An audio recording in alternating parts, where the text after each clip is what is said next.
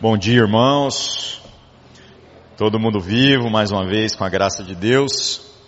Lembrando que neste mês nós estamos falando sobre a questão do homem, né? Nós tivemos semana passada Dia dos Pais, tivemos uma palavra mais específica dentro disso. Mas assim como a gente fez no mês de maio com relação ao papel da mulher, nós esse mês estamos tentando falar sobre o homem, o seu papel. E obviamente, irmãos, isso não exclui as mulheres, né? De prestarem atenção e até mesmo serem abençoados com tudo aquilo que a gente tem na palavra de Deus a respeito do papel do homem. Afinal, nós somos seres complementares. É, o homem dificilmente conseguirá ser tudo aquilo que Deus deseja que ele seja, caso a mulher também não cumpra plenamente o seu papel, não seja aquela que apoia, que, que auxilia, que leva o homem a conseguir ser homem. Então, meus irmãos, hoje a nossa proposta é fazer uma reflexão sobre como o homem, especificamente na figura do masculino, né, não o homem apenas no sentido de humanidade, ele, ele tem a responsabilidade de trazer aí para sobre a face da terra essa figura do Cristo. É, Jesus dá entendimento aos seus apóstolos de uma maneira muito específica sobre isso, e ele coloca responsabilidades na questão do homem e da mulher. Nós cremos que a nossa base é, de casamento relacional vem exatamente desta compreensão. É por isso que nós dizemos que o homem é, é, o cabeça do relacionamento, mas não dentro dessa perspectiva que a sociedade hoje tenta estereotipar o que a Escritura está dizendo, é, tentando tratar tudo em termos de machismo e feminismo, como se isso fosse é, algum equívoco da parte de Deus, essa compreensão, essa maneira de afirmar que as coisas são. Né? Da mesma maneira que é, a cabeça é importante naquilo que é a organização de um organismo, o corpo também. O, não é possível haver uma cabeça que consegue desempenhar plenamente a sua, a sua natureza sem o corpo e não existe um corpo que faça sentido, que permaneça vivo sem a cabeça. Então o homem quando recebe essa responsabilidade, ele não é colocado como alguém superior ou como alguém é, que de algum modo é privilegiado, muito pelo contrário, nós falamos nas últimas semanas acerca da questão da responsabilidade, e como honestamente eu acredito que ser responsável é mais um fardo do que propriamente um privilégio. Né? Nós, de certo modo, que somos homens, fomos chamados para respondermos por uma porção maior. E as mulheres, como a gente falou no mês de maio, especificamente, né, elas são o instrumento de Deus para viabilizar todas as coisas que são segundo a vontade de Deus. Tanto que a igreja é feminina. O propósito da, do pai na relação com os seus filhos é levar os seus pais, os seus filhos até uma atitude onde eles estejam aptos a darem a sua vida, ou seja, o pai cria o filho para morrer, enquanto que a mãe cria o filho para ser feliz. E ambas as coisas são importantes.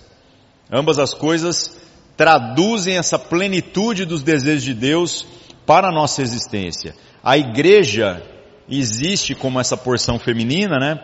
Exatamente para poder nos guiar por uma jornada de felicidade. E eu acho engraçado que as pessoas costumam ter crise com a igreja, mas não costumam ter crise com Deus. Enquanto que nos seus relacionamentos domésticos elas fazem o contrário.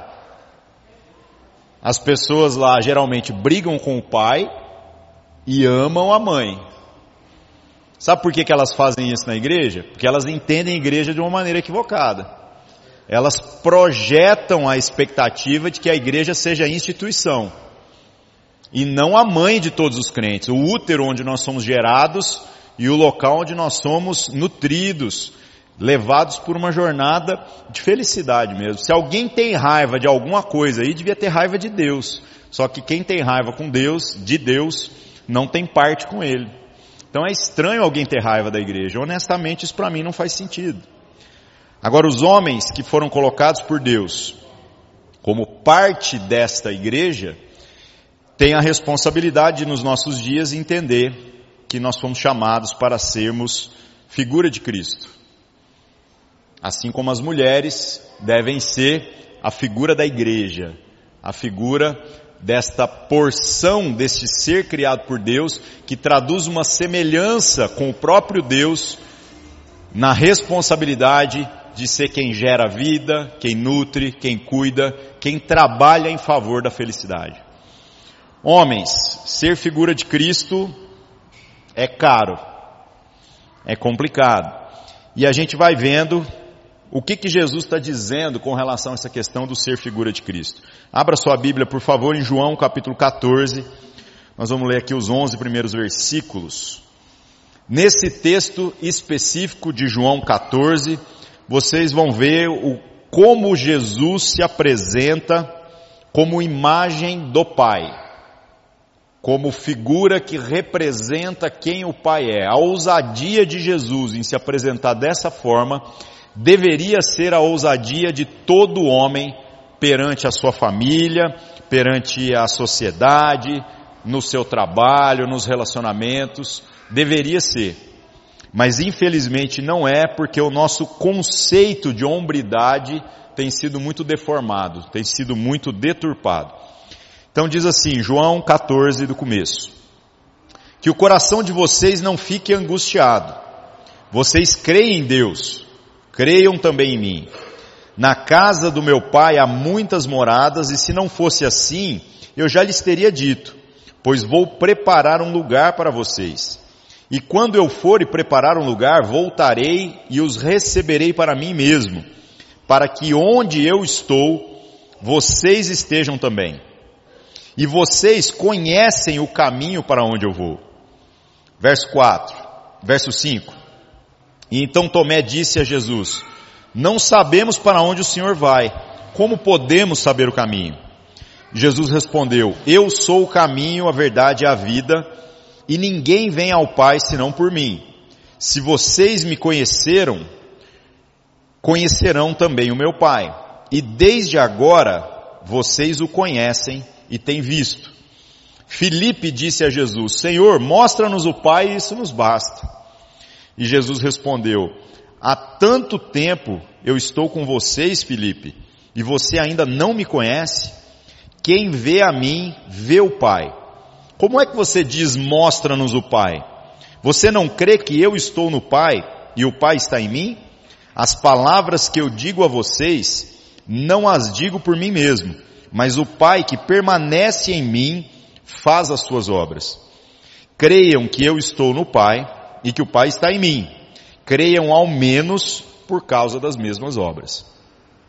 Então, meus irmãos, Jesus aqui enche o coração dos seus discípulos de esperança, dizendo: todo o meu trabalho, todo o meu esforço é para que no final vocês estejam junto comigo.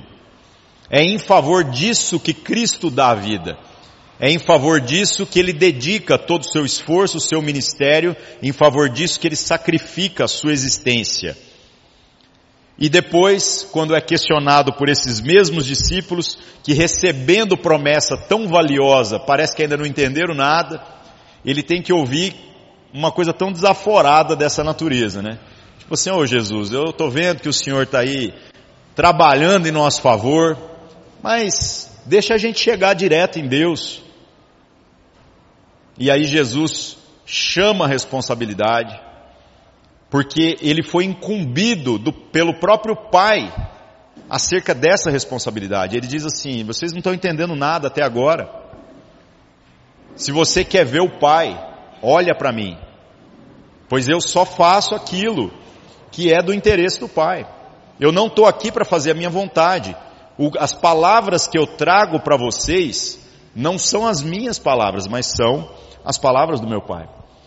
Meus irmãos, quando nós falamos a respeito da figura do masculino nos nossos dias, como representação da figura de Cristo, a gente vai vendo como o ser homem, só no seu sentido mais simples, é uma das coisas mais difíceis que os homens têm que entender e aplicar a sua vida a viver de maneira bem prática mesmo, como tradução de um entendimento aí que recebendo da parte de Deus. Por quê?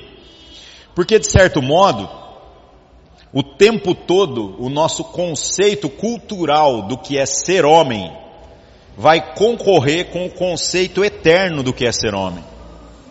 E nessa concorrência, o que vai acabar acontecendo é que a gente vai se deixando levar por pressões da vida que fazem com que a gente valorize muito mais a imagem do que propriamente a nossa semelhança que deveríamos ter com o próprio Deus. Jesus é curioso que ele não está preocupado com a imagem. Jesus é alguém que parece que não está preocupado na sua jornada em zelar pela sua reputação. Tanto que em certas ocasiões ele foi acusado de ser aquele que andava com pecadores e com publicanos, que andava no meio das prostitutas, andava no meio de pessoas que os religiosos de forma alguma gastariam seu esforço estando perto. E Jesus não se incomoda com isso. Ele não tem crise, pois a tradução prática da sua natureza é fruto de uma compreensão do Espírito que é tão forte, mas tão forte que ele não precisa sustentar uma construção de aparência. Agora nós, homens dos nossos dias, meus irmãos, estamos sendo o tempo todo cobrados naquilo que é visto exteriormente.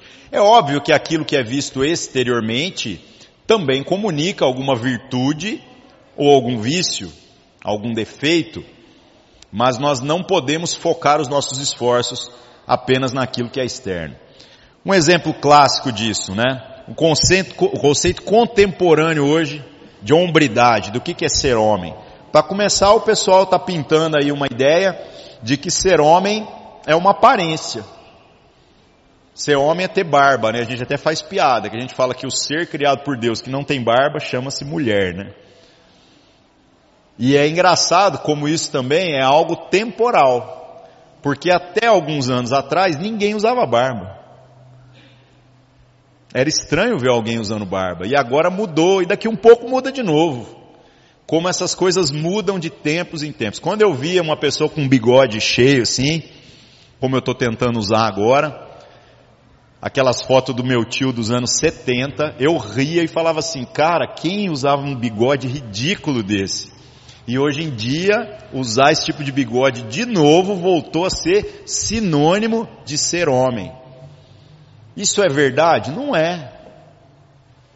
Não é. Isso é apenas uma imagem que pode vir a confundir aquilo que é verdadeiramente ser homem. Ou seja, a gente vai se confundir naquilo que deveria estar prestando atenção, porque a gente está iludido demais com a imagem.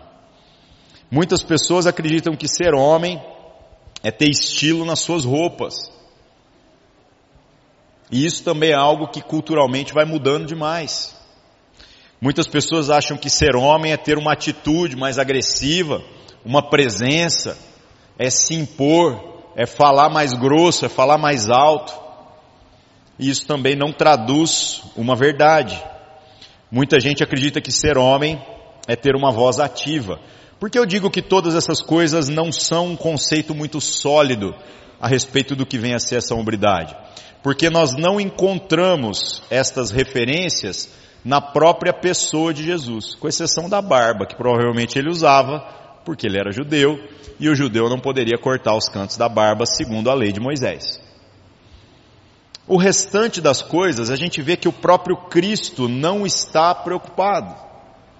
Ele não está preocupado em ser esse macho alfa que a nossa sociedade está dizendo que todo homem deve ser.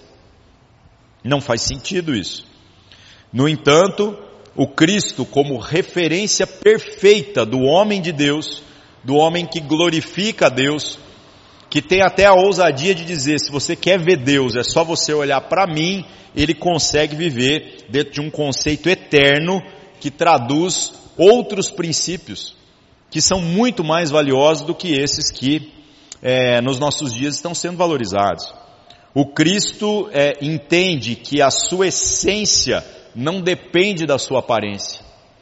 E isso é tão verdade que a própria Escritura, quando testemunha de maneira profética a respeito de como seria o Cristo, como seria o Messias, fala lá no livro de Isaías que não havia nele coisa alguma que fosse boa o suficiente para atrair alguém. Então, se tem uma coisa que a gente tem certeza a respeito de Jesus, é que ele não é uma referência de beleza. Ele não é o mais forte, ele não é o mais bonito, ele não é absolutamente nada, ele é um judeu absolutamente comum, um homem comum, de cara comum, tão comum, mas tão comum que quando ele está misturado no meio do povo, se Judas não vai lá para dar um beijo e indicar quem é, os soldados romanos não conseguem identificar quem que é o líder do movimento. Ou seja, a essência define muito mais essa natureza de Cristo do que propriamente a sua aparência. O Cristo também é exemplo de mansidão.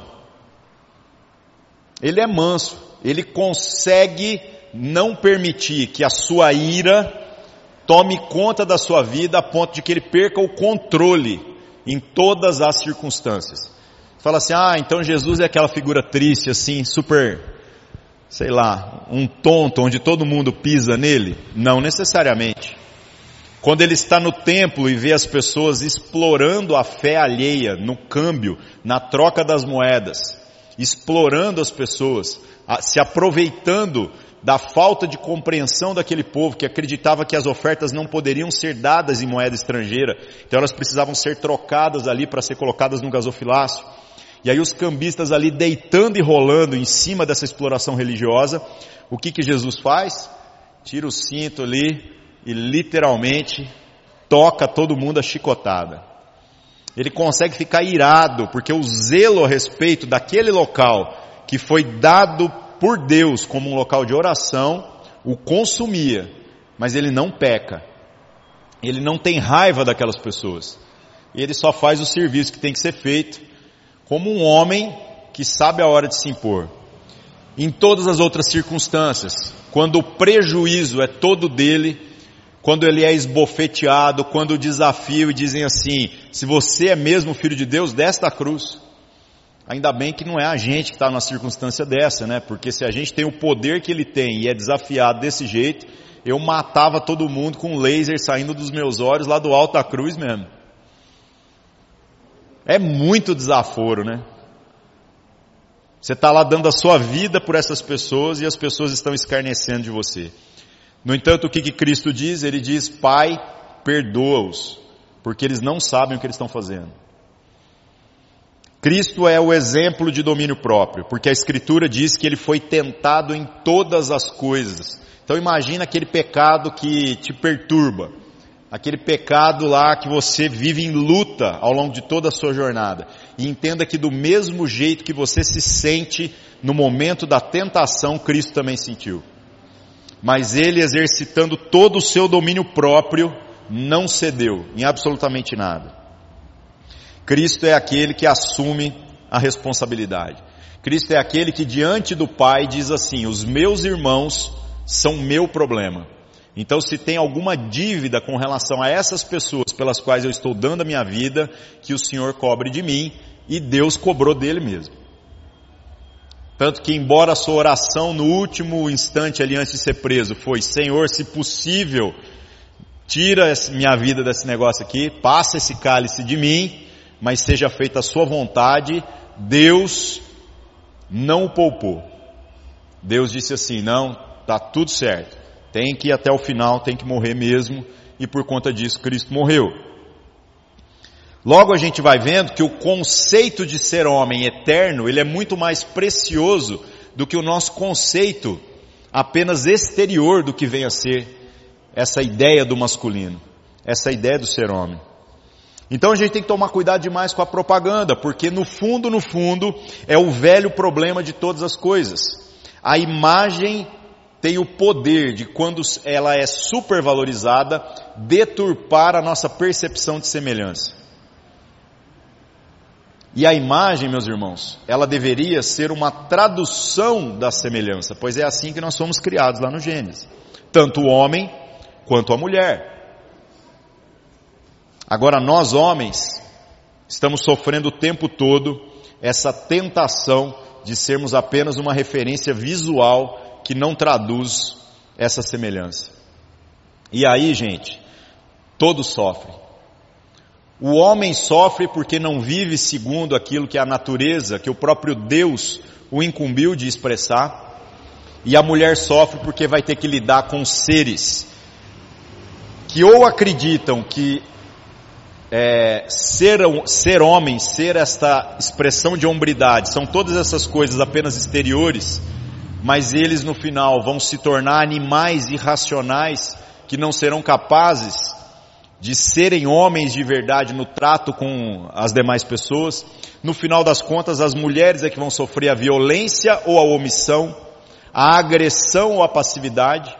Os filhos vão sofrer, pois não terão referências sólidas, não terão referências confiáveis no meio dessa caminhada. No final das contas, a gente começa a pintar um cenário do que, que é homem, e esse homem se torna muito mais um objeto de idolatria, uma imagem que nós construímos e que está ocupando o lugar das coisas de Deus, do que propriamente uma referência bíblica do que vem a ser essa hombridade. Então, meus irmãos, nós vivemos numa crise, e a crise é de entendimento.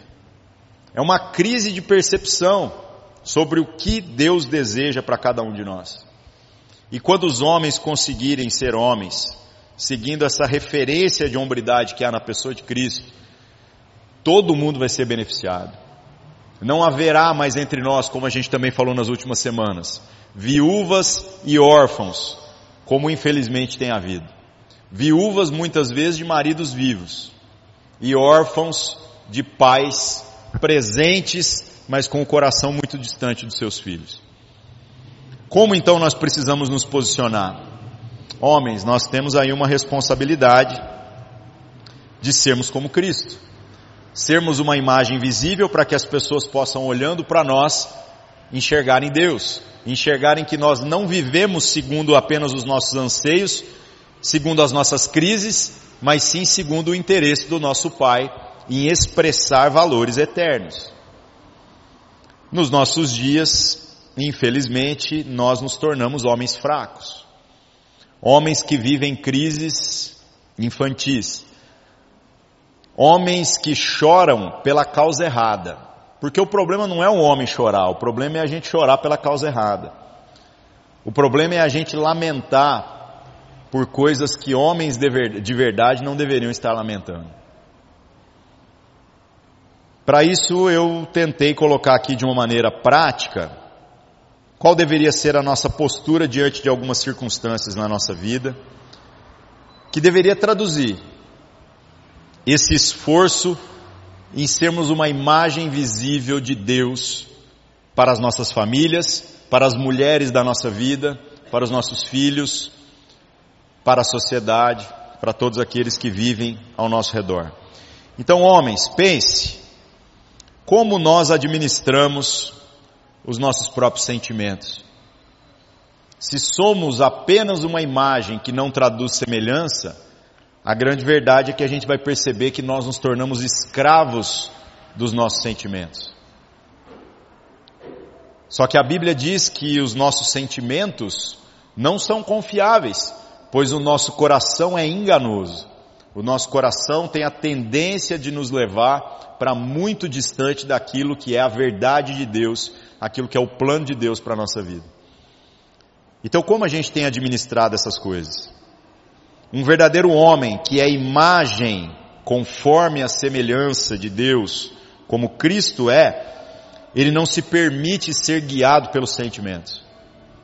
Nós sentimos como todas as pessoas sentem, e isso é bom. Se a gente não tiver mais sensibilidade também, a gente já se tornou o outro extremo da, da, da história. Onde a gente começa daqui um pouco querer matar tijolada no peito. E não é bem por aí. Os nossos sentimentos nos foram dados por Deus e eles têm propósito na nossa existência. Mas uma pessoa que é 100% guiada pelos seus sentimentos, essa pessoa se tornou escrava da sua própria percepção aquilo que Deus diz a nosso respeito é mais verdade do que aquilo que nós somos capazes de sentir e de perceber. E é aí que a fé opera, nos homens, de uma maneira ainda mais desafiadora. Porque o homem, gente, falar um negócio para vocês, o homem é, é intenso em algumas coisas, viu? A mulher é muito sensível, mas o homem, se ele demora demais para sentir algumas coisas, quando o homem sente, o negócio é feio. Tem aquelas piadinhas que a gente vê na internet, né? Que assim, ah, o fulano tá com gripe, né? Equivale a uma mulher que está dando a luz, né? Aí as mulheres riem, né? Porque fala assim, ah, coitado dos homens, não sabe o que é dor, né? Eu vi uma teoria esses dias muito legal, dizendo que é, um chute no saco dói mais do que um parto. Aí as mulheres sempre falam, nunca. Um parto é muito pior. É óbvio que é só uma piada, né, irmãos? E aí a argumentação era a seguinte, fala assim, ó, olha, a mulher dá a luz, passa por tantas dores, aí passa ali mais dois, três anos, ela vira pro marido e fala assim, vamos ter outro filho? Agora você já viu algum homem que levou um chute no saco, passar dois anos, fala assim, dá outro chute no meu saco? Não acontece, né? As nossas percepções acerca de dores mudam. É óbvio, nós somos seres complementares. Então nós não estamos aqui, obviamente, tentando trabalhar, meus irmãos, essa questão dos sentimentos, dizendo que um é maior, menor, melhor ou pior do que o outro. Mas o que eu estou dizendo é que os homens, quando são guiados pelos seus sentimentos, eles se tornam a negação da semelhança que deveriam possuir com Deus. Os homens, se por um lado não devem ser escravos dos seus sentimentos, devem entender que a raiva é algo meio que inerente à masculinidade.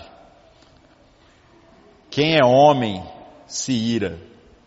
Até o próprio Cristo, a gente vê, como eu falei nesse, nesse exemplo do templo, essa ira dele, se manifestando em favor dos interesses do próprio Pai. No final, meus irmãos, aqueles que usufruirão do juízo de Deus vão experimentar da sua ira. O próprio Deus se ira contra aqueles que rejeitam o seu filho como caminho de salvação. A palavra diz para nós que nós devemos irar-nos, mas não pecar. Então a gente vai vendo que são duas coisas que dá para administrar de maneira separada. Agora, como nós homens administramos essa questão?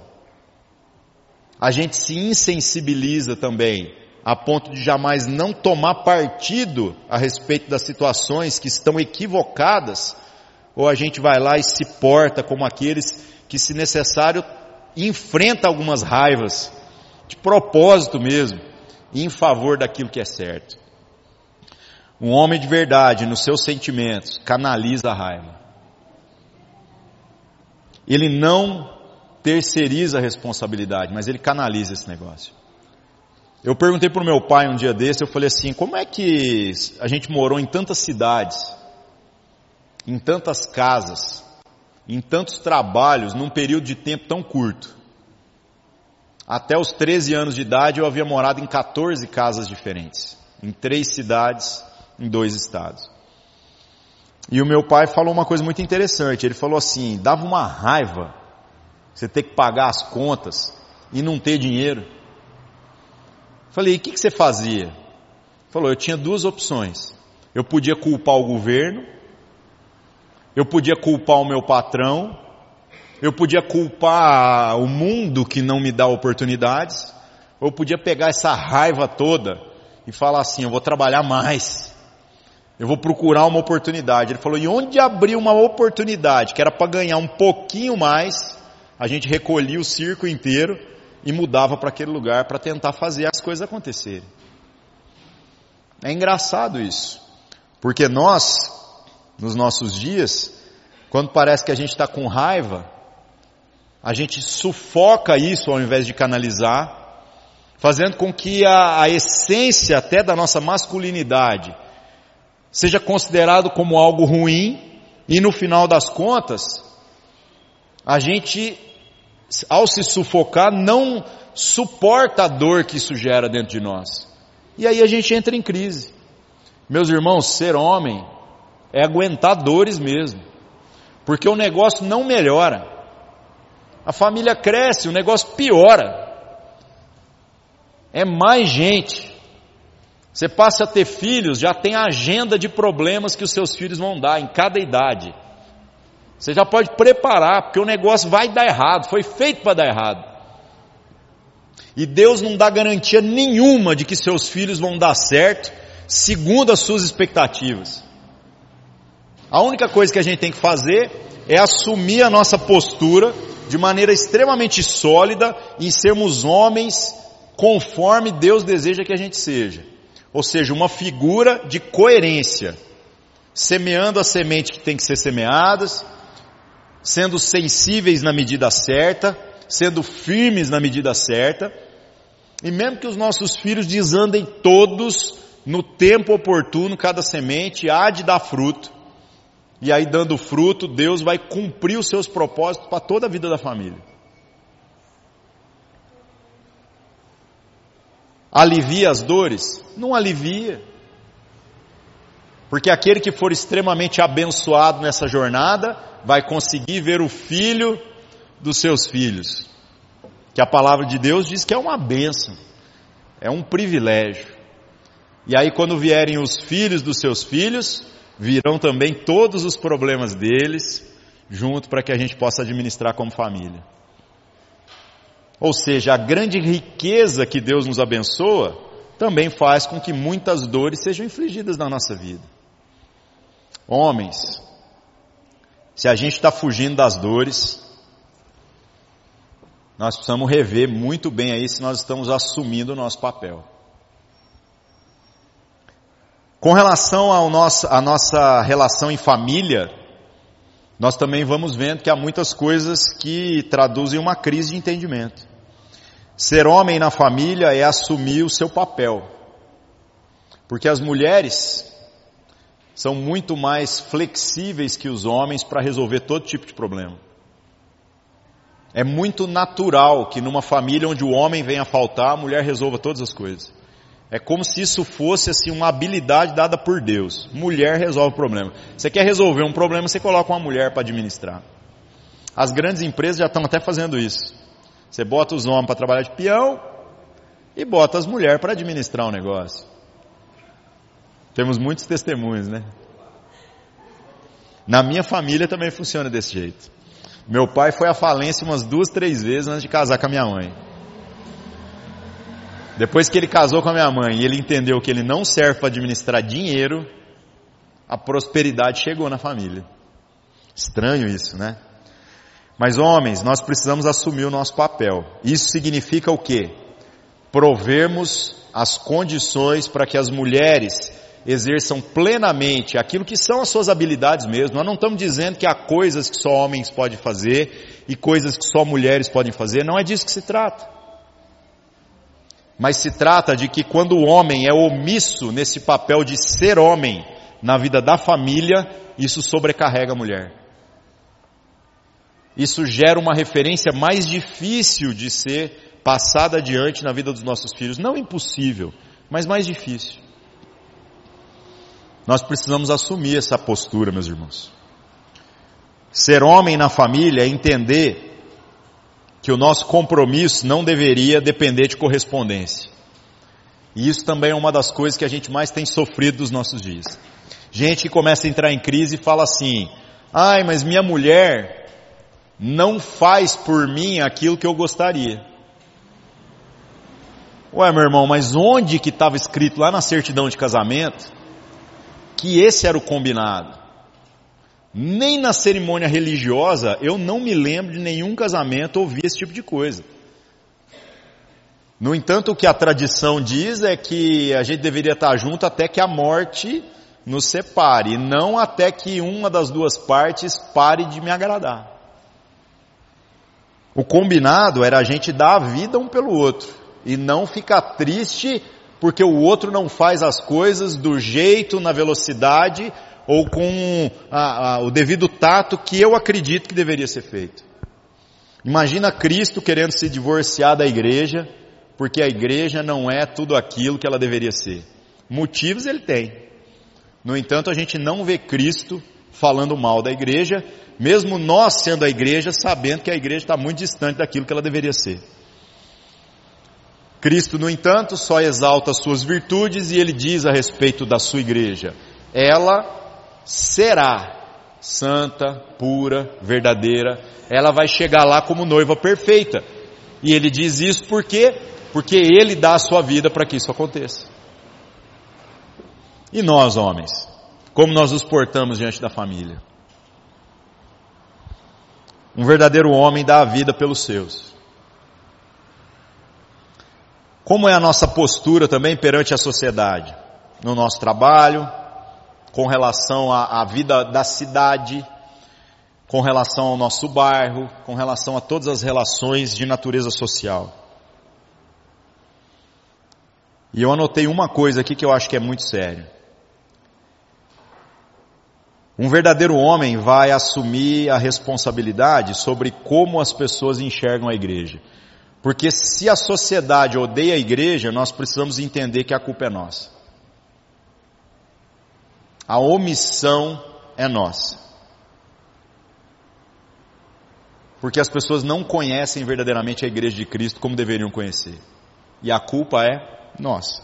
Porque nós fomos chamados para juntos sermos a expressão da igreja de Cristo. Nós é que somos a igreja, não o CNPJ, não a organização.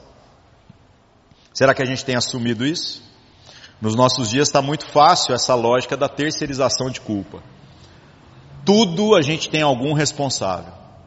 Tudo a gente atribui a alguém. Homens de verdade não empurram a culpa para outras pessoas, mas chamam a responsabilidade para si. Quem errou daqui para trás não me interessa. O que realmente interessa é quem vai fazer a diferença daqui para frente.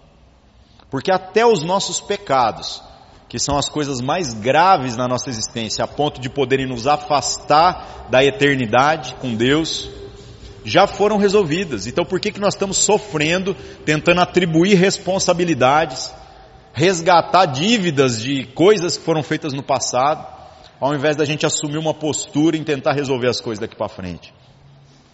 Homens se portam de maneira ousada. E por último, meus irmãos, ser essa figura de Cristo na vida da igreja, também faz com que a gente que foi chamado para ser homem de Deus assuma algumas posturas práticas na nossa vivência em comunidade, que é difícil, que dói em todos nós.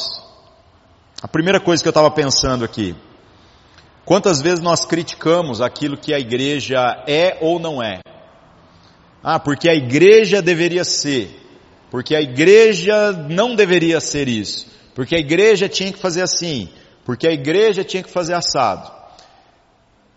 Se a igreja é ou não é aquilo que deveria ser ou não deveria ser, um verdadeiro homem é aquele que se porta diante da comunidade, assumindo a responsabilidade e dizendo: a culpa é minha. Porque nós somos a igreja. Está vendo como essa terceirização de responsabilidades que se tornou padrão na nossa sociedade, nós estamos trazendo até mesmo para os elementos de fé? Todo mundo quer atribuir a culpa para alguém, mas ninguém quer ser o instrumento de Deus em favor da família. Porque hoje o que está acontecendo é muita gente querendo defender a verdade, matando as pessoas, ou permitindo que as pessoas morram, sem que a gente gaste todo o nosso esforço em viver junto com elas. A lógica é a seguinte: se eu sei alguma coisa que alguém não sabe, então adivinha quem que é o responsável por trabalhar essa coisa que eu sei? Sou eu. A gente não faz assim com as nossas crianças? Eu cheguei outro dia na professora do meu filho na escola, esperei todos os pais irem embora da reunião, e aí a hora que estava só eu e ela, eu virei para ela e falei assim, olha, é o seguinte, o meu filho, eu preciso que você, é, o meu filho, se ele mentir, eu preciso que você me conte. E ela ficou tão assustada, porque eu acho que ela, ela tá tão acostumada, por conta da postura dos pais nos dias de hoje. Os pais não aceitam que os seus filhos erram. Eles põem a culpa na professora. Se chegar uma denúncia de que o meu filho errou, o pai vai lá para brigar com a escola. E aí quando eu fui falar com ela, eu vi que ela estava na defensiva, achando que eu estava tentando fazer a mesma coisa. Eu tive que explicar com muitas palavras. Falei, deixa eu te explicar um negócio. Qualquer coisa que acontecer, e eu ficar em dúvida, eu estou dando crédito é para você que é a professora. Mas eu preciso que você me comunique se o meu filho mentir, então eu vou vir aqui direto e vou te fazer perguntas. Tipo, ele foi no banheiro? Ele tomou lanche? Porque são nas pequenas coisas que eu estou observando ele o tempo inteiro. E aí ela falou assim, não, mas ele tem o hábito de mentir? Falei, ainda não. Mas lá em casa nós temos um combinado. O combinado é o seguinte: errou, não sabia, então eu vou trazer instrução. Só que agora você já sabe. Na próxima, o pau vai quebrar. Progressivamente. Então vai vir o castigo, vai vir o castigo maior, e se necessário vai vir a vara da correção mesmo. Ai, mas eu acho. Então quando você tiver filho, você ache lá com seus filhos. Mas lá em casa, o pau quebra de maneira progressivamente. Esse dia eu estava conversando com meu filho, tem oito anos, eu falei para ele, filho, eu acho incrível o tanto que eu não te dou bronca. Porque o moleque é esperto, pelo menos nisso, né? Como ele já entendeu como funciona, que errar uma vez passa, que afinal eu não posso cobrar algo de quem não sabia. Ele aprende rápido, porque não gosta de sofrer. E um dia eu virei para ele e falei assim: você prefere apanhar ou ficar de castigo? Ele falou assim: apanhar. Falei, por quê? Ele falou, porque passa rápido. Falei, ah, moleque, você vai ver os castigos que eu vou te dar agora. Mas o que, que eu estou querendo chamar a atenção com relação a isso, meus irmãos?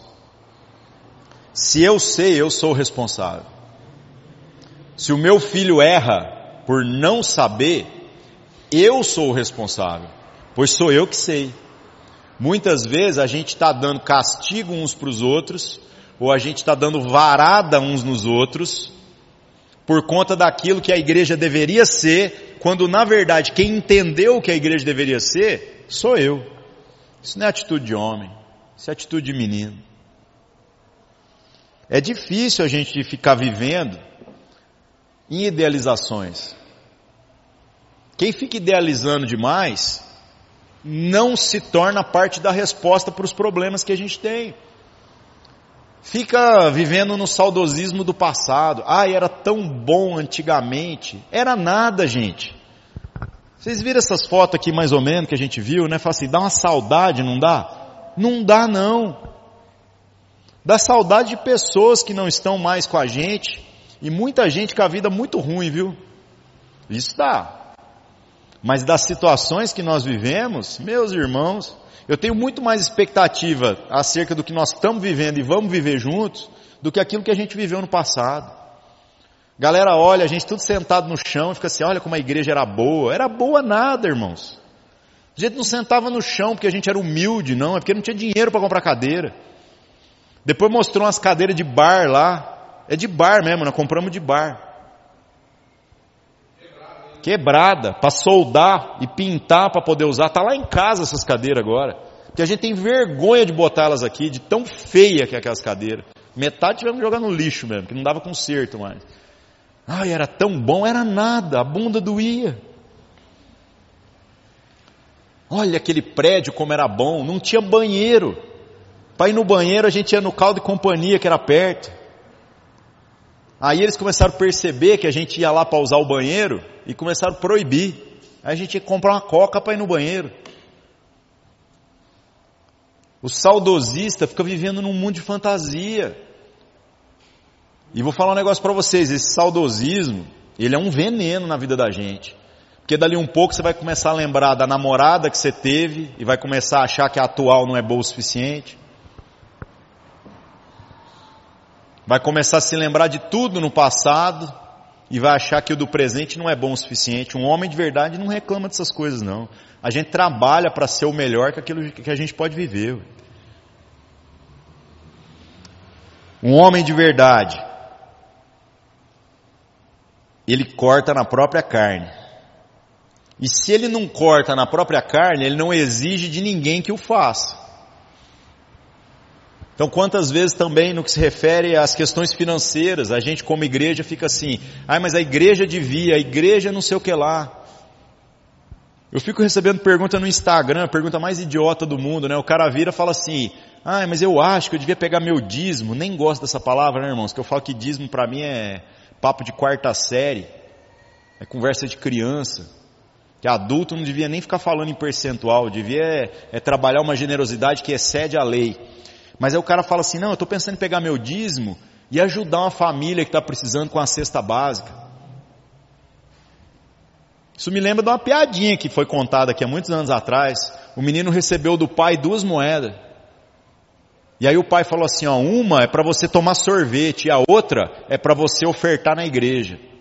É, é, a moeda de Deus, tá? Aí o moleque sai com as duas moedas alegre e feliz, né? Jogando as moedas na rua. Aí de repente, as moedas caem da mão dele e uma rola e cai dentro do bueiro. Duas moedas iguais. E aí sabe qual foi a reação do menino? Hum, a moeda do Senhor caiu no bueiro. É assim a nossa postura, é postura infantil.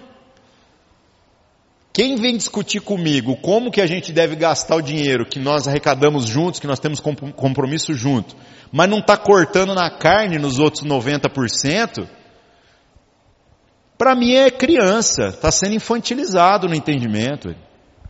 Por isso que eu falo para vocês que não acreditam em dízimo como percentual. É muito mais como princípio. Que a gente dá 10% aqui, mas depois quando a gente tem que ajudar as pessoas, a gente tira da onde? Um homem de verdade corta na própria carne. E se falta dinheiro naquilo que nós vivemos como igreja, se falta dinheiro dentro da nossa casa, se falta dinheiro naquilo que nós estamos fazendo juntos como reino de Deus, um homem de verdade que é como Cristo, ele vai ter que chegar em uma dessas duas conclusões. Ou eu não estou trabalhando bastante, Afinal, não é para isso que a gente trabalha? Ou eu não estou trabalhando bastante para poder começar a ser um pouco da resposta, até mesmo financeira, dos dias em que a gente está vivendo, ou então eu estou roubando alguém. Que pode ser que algumas das riquezas que Deus tem dado para serem compartilhadas, e agora não pense apenas em dinheiro, porque dinheiro é a parte mais barata, pense no todo, pode ser que eu estou consumindo apenas comigo mesmo. Então, meus irmãos, são muitas coisas práticas que, infelizmente, nos nossos dias a gente tem vivido uma carência imensa. Que Deus nos dê graça, que Deus nos dê sabedoria, para que o ser homem nos nossos dias não seja apenas uma imagem, mas seja muito mais uma tradução de semelhança com aquilo que a gente tem de parecido com Deus. Amém, meus irmãos? É isso, que Deus nos abençoe. Nós vamos celebrar a ceia hoje.